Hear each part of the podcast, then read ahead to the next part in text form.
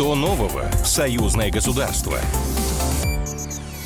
Здравствуйте, в эфире программа «Что нового? Союзное государство». Меня зовут Михаил Антонов, и традиционно в завершении недели мы обсуждаем в прямом эфире с экспертами важные события, происходящие в союзном государстве. Они могут касаться политики, экономики, социальной сферы, культуры, но самое главное, все эти новости связывают то, что они действительно касаются событий, которые происходили или которые запланированы в союзном государстве. Для начала новости буквально одной строкой. Россияне и белорусы вернулись из Газы.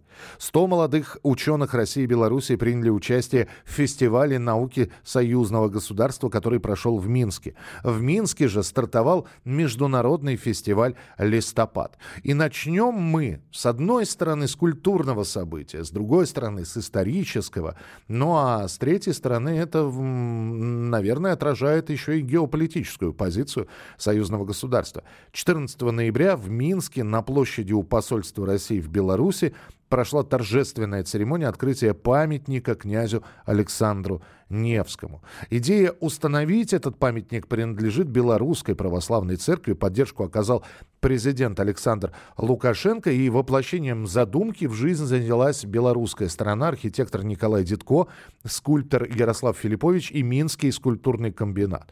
И меньше года понадобилось, чтобы, во-первых, создать такой монумент, во-вторых, установить его.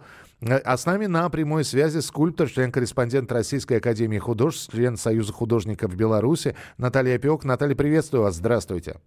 Здравствуйте, добрый день. Добрый. Как вам памятник?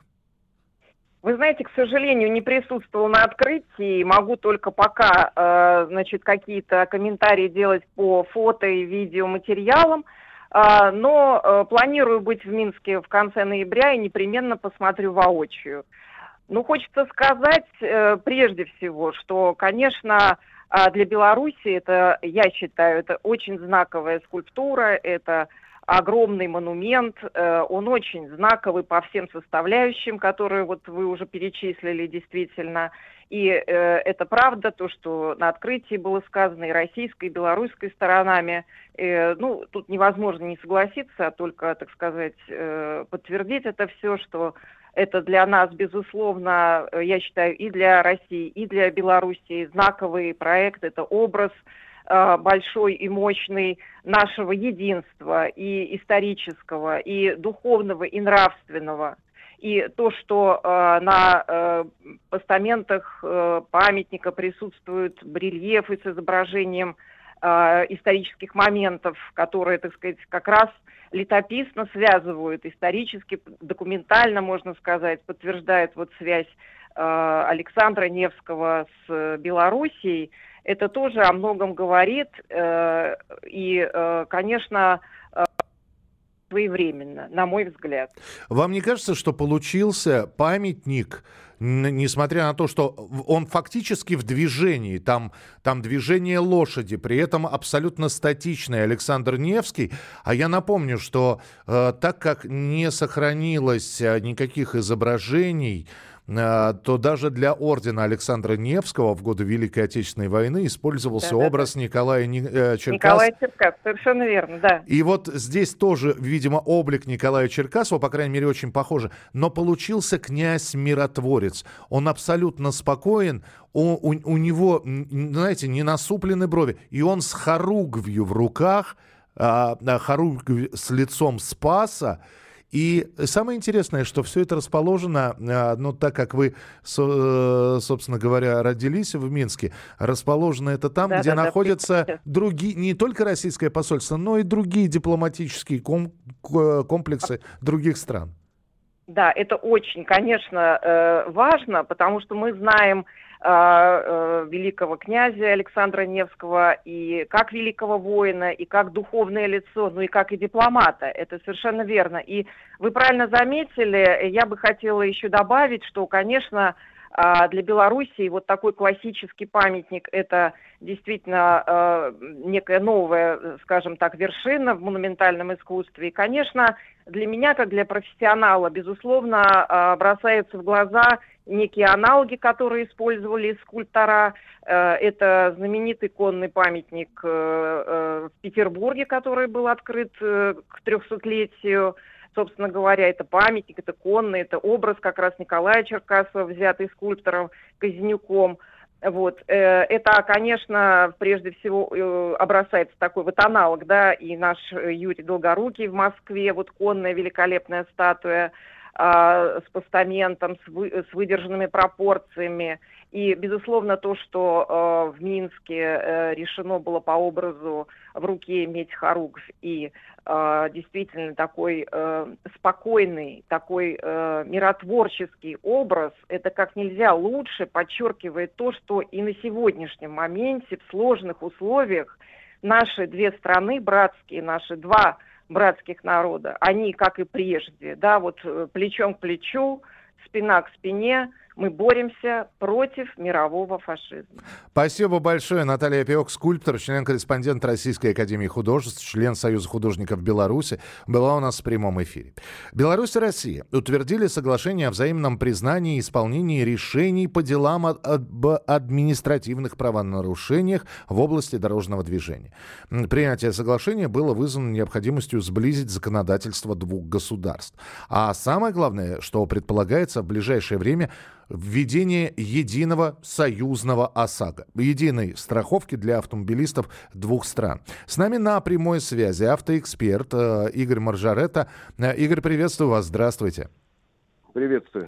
Ну что, э, сближение происходит действительно фантастическими темпами, и человек, получивший штраф в Беларуси, не исчезает с радаров, или получивший штраф в России тоже не пропадает никуда, а эти штрафы остаются и признаются на территории уже двух государств. Так получается? Ну, на самом деле, как мне кажется, Белоруссия для себя проблему давно решила. Она, как страна транзитная, еще несколько лет назад ввела очень эффективную систему сбора штрафов с жителей других стран, которые проезжают с ветерком через территорию Белоруссии и при этом нарушают правила.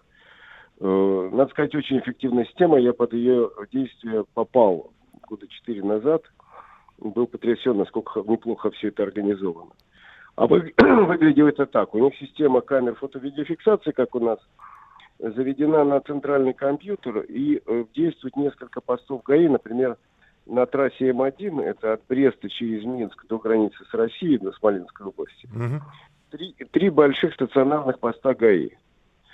Вот. И, соответственно, как только на этот пост поступает информация о том, что автомобиль с российским, например, номером нарушил правила, э, компьютер и камера, которая стоит перед постом, реагируют на приближение такого автомобиля, выходит инспектор, палочкой останавливает.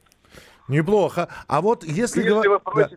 и вежливо просит заплатить тут же штраф, э, если ты заплатишь, то тебя отпускают с миром. А если не заплатишь, то э, в качестве меры обеспечения по их правилам может быть задержание прав, а если большая сумма, задержание автомобиля. Ого. Если говорить про союзное ОСАГО, это еще один штрих. И э, как вы считаете, Игорь Александрович, разница будет серьезная в, в, в, в ценовом отношении? Ну, понятно, что белорусская ОСАГО будет белорусскими рублями, наша, но сам, сама по себе разница будет серьезна или несущественной? На сегодняшний день в Беларуси э, полис ОСАГО гораздо дешевле, чем в России. И как раз сейчас идет согласование, сколько должен стоить какой-то полис. И как промежуточный вариант э, называют следующий, что, видимо, со следующего лета появится какой-то вариант нашего ОСАГО с добровольным расширением.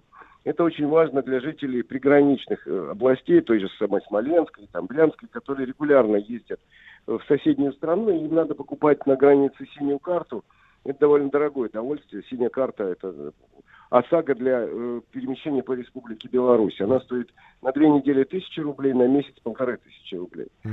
Так вот, будет возможность купить некое расширение. То есть, условно говоря, нас полис ОСАГО стоит сам по себе там в среднем сейчас там семь с половиной тысяч рублей. Если ты житель, э, которому регулярно надо ездить вот этой области, ты можешь доплатить, условно говоря, я не знаю сумму еще пока, там, две тысячи рублей – но годовой полис ОСАГО будет распространяться на всю территорию Республики Беларусь. Вот такой промежуточный вариант, мне кажется, достаточно удачным решением, то же самое с белорусами. А, потому что сразу перейти к общему полису ОСАГО будет достаточно сложно, учитывая разницу в ценовую, в стоимости полиса ОСАГО, разницу в системе выплат и так далее. То есть я понимаю, что э, пока речь идет о дополнительной опции, э, э, вот про которую вы сказали, но это не говорит о том, что те же самые российские автомобилисты смогут, э, приехав, э, ну да, у, условно в Брест, э, в, в Минск, купить э, ОСАГО белорусский. Ну, э, понимаете, вот есть житель Новосибирска, он, может быть, никогда в жизни в Беларуси не поедет. Ну да. И для него это пока совершенно не нужно, пусть он покупает ОСАГО на Россию, и его это вполне устраивает. Но есть житель Смоленска, который ездит туда-сюда. Вот, ну, или житель там Могилева, который ездит туда-сюда.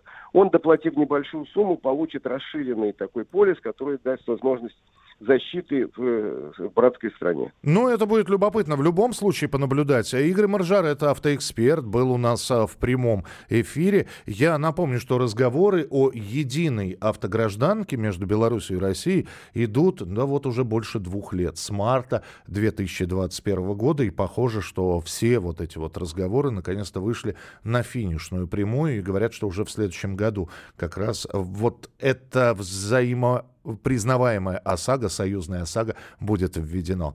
Ну а мы встретимся ровно через 7 дней и традиционно расскажем о новостях в нашей программе, которая называется «Что нового? Союзное государство». Программа произведена по заказу телерадиовещательной организации Союзного государства.